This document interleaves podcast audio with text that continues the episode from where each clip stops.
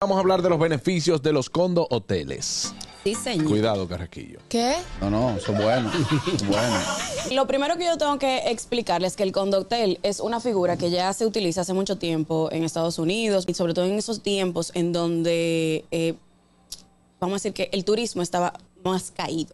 Los condoteles son edificaciones realizadas como si fueran unos condominios, pero su funcionamiento y su dinámica es como si fueran un hotel. O sea, ellos te van a proporcionar todo lo que tú necesites para que ese apartamento siempre esté listo. Se dedican a hacer eh, los bookings, marketing del apartamento, siempre, lógicamente, a cambio de una cuota económica por servicio.